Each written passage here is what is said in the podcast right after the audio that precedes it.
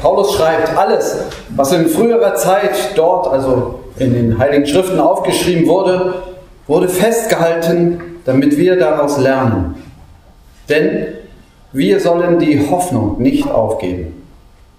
Dabei helfen uns die Ausdauer und die Ermutigung, wie wir sie aus den Heiligen Schriften gewinnen können. Diese Ausdauer und diese Ermutigung kommen von Gott. Er gebe euch, dass ihr euch untereinander einig seid, so wie es in Christus Jesus angemessen ist. Dann könnt ihr alle miteinander den Gott und Vater unseres Herrn Jesus Christus wie aus einem Munde loben. Daher bitte ich euch, nehmt einander an, so wie Christus euch angenommen hat, damit die Herrlichkeit Gottes noch größer wird. Denn das sage ich, weil Gottes Zusage wahrhaftig gilt, trat Christus in den Dienst der Beschneidung. So wollte Gott das einlösen, was er den Stammvätern versprochen hat. Aber auch die Heiden haben allen Grund, Gott für sein Erbarmen zu loben. Denn in der Heiligen Schrift steht, darum will ich mich bei den Heiden zu dir bekennen und deinen Namen mit Liedern preisen. Und an anderer Stelle heißt es, freut euch ihr Heiden zusammen mit seinem Volk. Noch einmal an einer anderen Stelle, lobt den Herrn alle Heiden. Alle Völker sollen ihn preisen. Und schließlich sagt Jesaja, aus der Wurzel Isai wird ein neuer Spross hervorgehen. Er wird sich erheben, um über die Heiden zu herrschen. Und auf ihn werden sie ihre Hoffnung setzen. Diese Hoffnung kommt von Gott. Er erfülle euch auch in eurem Glauben mit lauter Freude und Frieden. So soll eure Hoffnung über alles Maß hinaus wachsen durch die Kraft des Heiligen Geistes. Lieber Vater, schenk uns, dass wir verstehen, was du mit uns vorhast. Amen.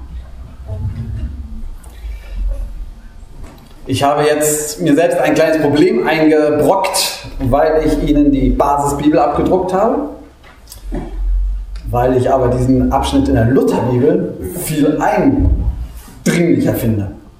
Ich will das kurz erklären, das ist sozusagen eine Vorbemerkung und das tut mir leid, die muss jetzt sein an dieser Stelle. Ähm, ich liebe die Basisbibel und es ist auch gut, es zu lesen, weil es auch mal neu nochmal einen Blick drauf wirft. Aber äh, bei, in der alten Übersetzung von Martin Luther gibt es gleich am Anfang ein paar Unterschiede. Hier heißt es, denn wir sollen die Hoffnung nicht aufgeben. Dabei helfen uns die Ausdauer und die Ermutigung, wie wir sie aus den heiligen Schriften gewinnen können. Jetzt lese ich den Satz mal bei Martin Luther vor. Ups, verkehrt. Auch bei Luther muss man die Bibel richtig rumhalten. Und da heißt es, ein jeder, hier, der Gott, Entschuldigung, jetzt Vers 4 ist hier so klein geschrieben. Ja? Denn was zuvor geschrieben ist, das ist uns zur Lehre geschrieben, damit wir durch Geduld und den Trost der Schrift Hoffnung haben. Damit wir durch Geduld und den Trost der Schrift Hoffnung haben. Sie merken, Geduld und Trost der Schrift.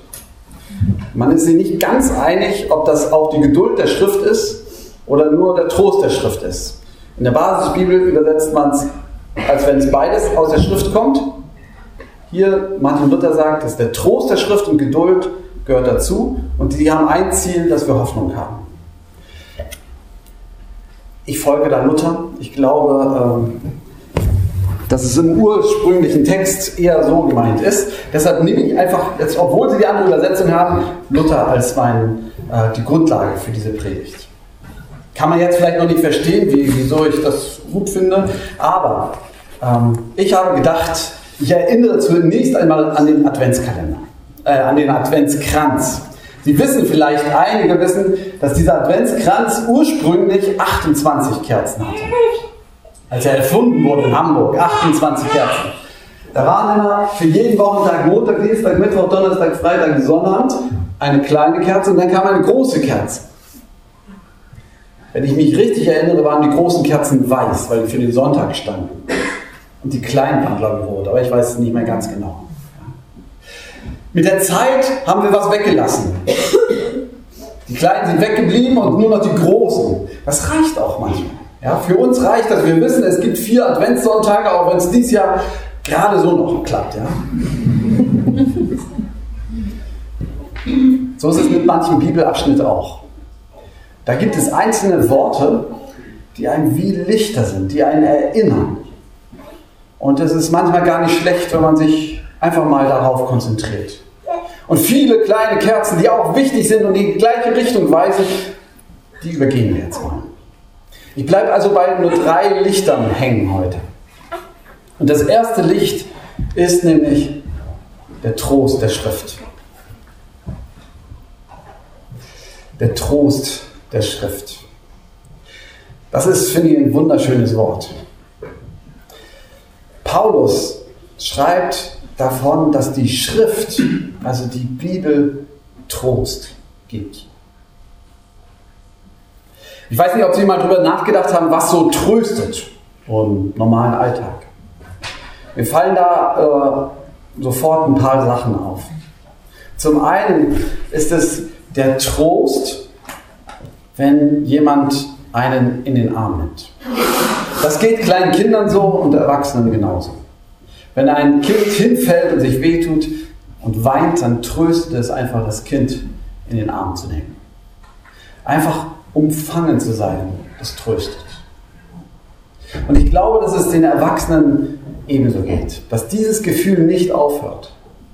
Wir haben das nicht mehr so oft, aber viele sehnen sich danach, einfach mal wieder in den Arm genommen zu werden und zu wissen, hier darf ich sein. Wie soll ich dich empfangen? In der fünften Strophe, die erzählt davon, Nichts, nichts hat dich getrieben zu mir vom Himmelszelt als das geliebte Lieben. Und dann geht es weiter, dass, dass in diesem ganzen Jammertal, dass Gott uns umschließt in Jesus. Dass er all unser Jammern, was wir eigentlich nicht in Worte mehr fassen können, dass du mich umfängst. So ist Gott. Er umfängt uns, nimmt uns in den Arm. So haben das Christen immer wieder erlebt. Das tröstet. Paulus schreibt vom Trost. Umarmung. Es gibt noch eine zweite Sache, die uns tröstet. Ich weiß nicht, ob Sie gern puzzeln. Ähm, wenn man so ein großes Puzzle vor sich hat, dann äh, sieht das zunächst recht trostlos aus. Mm, und, und es ist schön, wenn man dann ein richtiges Teil an die richtige Stelle setzt. Und wenn man merkt, oh, das passt zusammen. Wenn man das an eine falsche Stelle setzt, dieses Puzzleteil irgendwie reindrückt, dann tut das dem Puzzleteil weh oder zumindest dem Beobachter, der weiß, dass das nicht stimmt und äh, das Bild sieht auch nicht schön aus. Ich glaube, es ist auch so mit uns, dass es uns tröstet, wenn wir wissen, dass wir den Platz gefunden haben, wenn ich mich einsortieren kann. Ich habe das schon an anderer Stelle gesagt, dass, ähm, dass es trösten kann einfach in dem Moment, wo ich weiß, ich bin nicht allein mit meiner Not. Ich lese deshalb gerne mal auch Statistiken, so wenn man denkt, äh, ich bin der Einzige auf der Welt, der, äh, keine Ahnung, ja, ich sage jetzt nichts, das wollen Sie auch nicht wissen, ja, der, der Einzige auf der Welt, der, der, der, und dann liest man eine Statistik und kriegt mit, 37% der Deutschen, denen geht das genauso. Dann finde ich, ist das tröstlich, dann weiß ich, ach, ich bin da gar nicht allein damit. Der Trost der Schrift ist auch das, dass wir in der Bibel lesen und plötzlich uns einsortieren können. Du bist mit deiner Not nicht allein. Dass ich mich wiederfinde in alten Worten, in Psalmworten, in Schriftstellen, wo ich sage, das ist genau meins. Und ich weiß, ich bin nicht allein. Ich habe einen Platz hier in dieser Welt. Und noch ein drittes. Trost der Schrift. Trost finde ich auch wenn jemand, den ich schätze, den ich wert achte, mir etwas sagt. Es geht nicht mit jedem. Manche Leute sagen mir was und ich denke, oh. also nicht viele, aber es gibt es, ja. Ähm, geht Ihnen vielleicht auch so. Ich hoffe, dass ich mich jetzt hier nicht geoutet habe als einer, der ganz allein ist mit seinem Problem. aber ich gehe mal von aus, dass 37 Prozent ist. Also, der, es ist tröstlich, wenn jemand, den wir schätzen, uns etwas sagt und wir merken, der meint mich. Auch das ist Trost der Schrift. Paulus entdeckt das in der Bibel. Er entdeckt das, dass da nicht ein anonymes, ein historisches Etwas mir begegnet, sondern dass da einer ist, der lebendige Gott, der mich kennt, der weiß, wo mein Platz ist, der weiß, was ich gerade jetzt brauche, der mir manchmal etwas sagt auf ganz komische Art und Weise, mir einfach zusetzt und plötzlich klingt dieser Satz auf.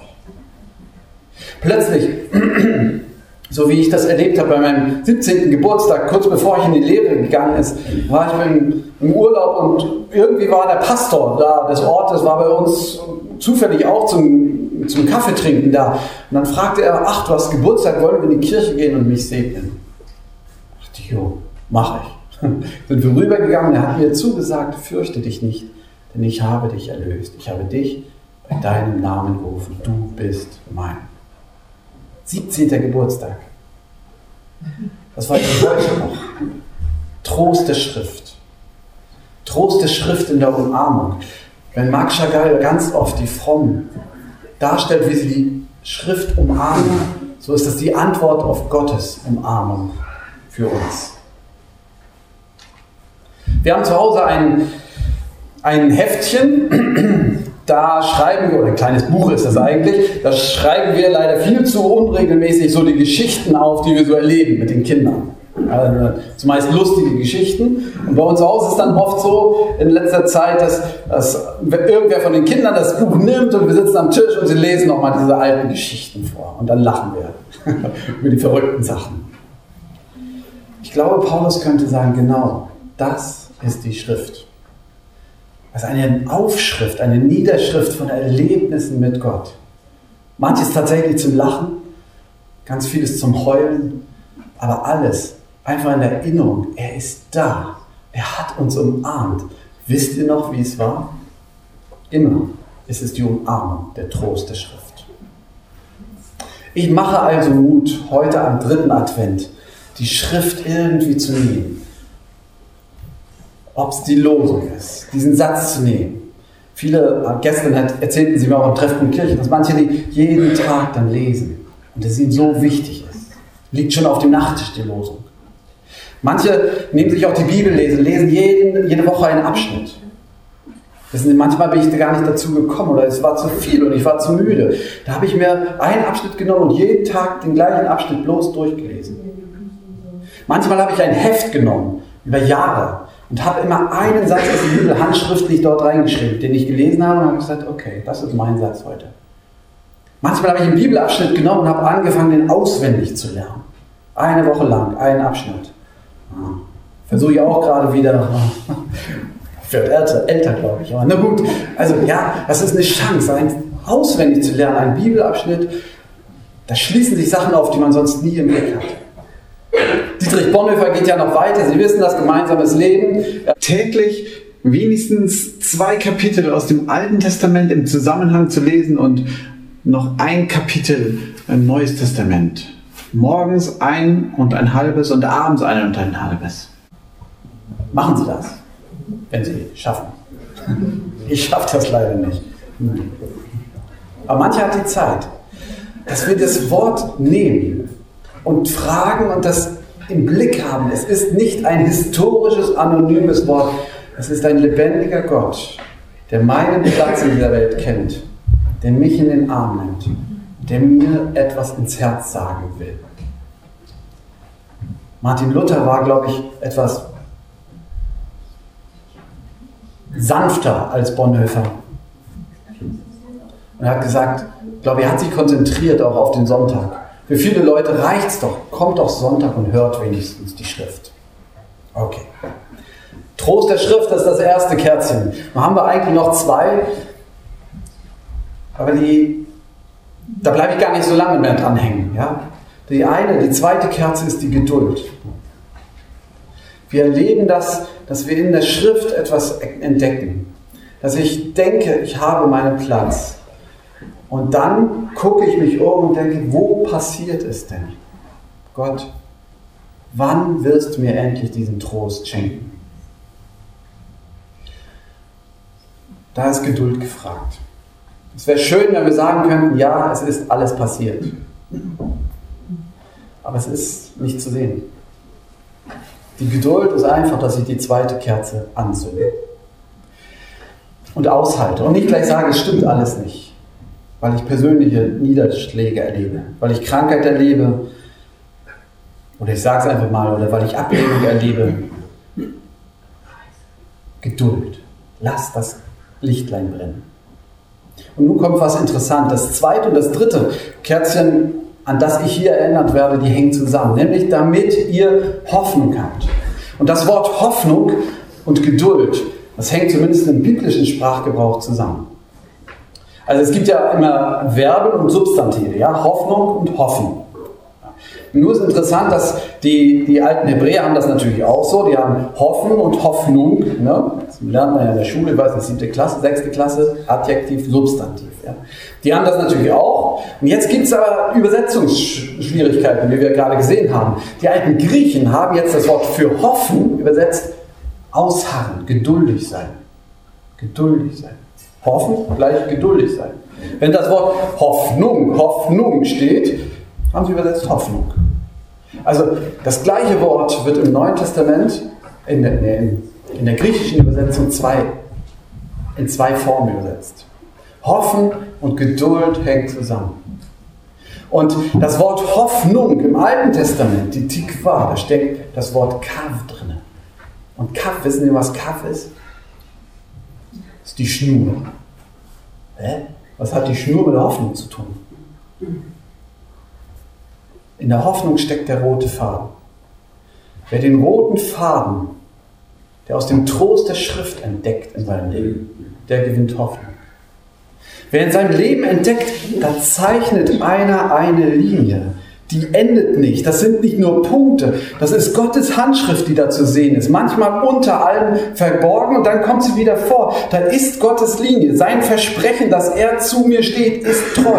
Und das ist dieselbe Linie, die Dietrich Bonhoeffer gekannt hat. Das ist dieselbe Linie, die Martin Luther in seinem Leben nachgezeichnet hat.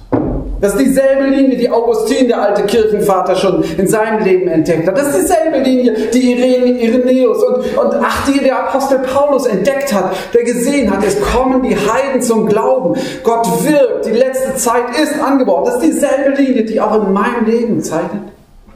Das ist dieselbe Linie, in die Jesus mit seinen Jüngern gezeichnet hat, die dort am Kreuz zur Vollendung kamen und die den Durchbruch zu Ostern geschafft hat. Das ist dieselbe Linie, die der alte äh, Jesaja schon hatte. Dieselbe Linie, die vom Anfang der Welt sich durchzieht. Und ich darf sie in meinem Leben entdecken. Manchmal muss ich dazu durchhalten und wühlen und ich entdecke sie nicht, ich brauche Geduld, aber dann kommt sie wieder zum Vorschein. Die Hoffnung wächst aus dieser Linie, dass ich die in meinem Leben entdecke. Und dann weiß ich, wenn mir morgen etwas passiert, was ich heute als das Schlimmste bezeichne, dann weiß ich, diese Linie wird nicht abreißen. Und selbst wenn sie mir alles nehmen, sie wird nicht abreißen. Die Linie wird weitergehen. Und wenn ich sterbe, diese Linie wird weitergehen, wie sie in Jesu Tod und Auferstehung weitergegangen ist. Diese Hoffnung wird mir niemand nehmen. Dass wir durch den Trost der Schrift und Geduld die Hoffnung haben. Und der Friede Gottes, der höher ist als all unsere Vernunft, der bewahre unsere Herzen und Sinne in Christus Jesus, unseren Herrn. Amen. Amen.